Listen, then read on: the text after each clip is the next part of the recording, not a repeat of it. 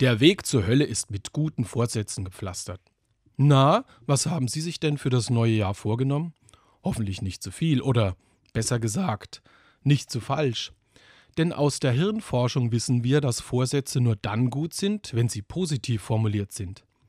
Denn unser Hirn kann sich Negatives nur sehr schwer vorstellen. Will ich also etwas in Zukunft vermeiden, dann sollte ich mir das gewünschte Ziel positiv vor Augen führen und mir nicht einfach einreden, das oder das nicht zu machen, nicht mehr zu rauchen, nicht mehr so viel zu essen oder ähnliches.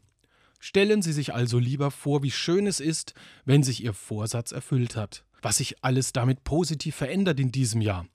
Das hilft mehr, als sich vor falsch formulierten Vorsätzen antreiben zu lassen. Denn solche falschen Antreiber bewirken oft das Gegenteil.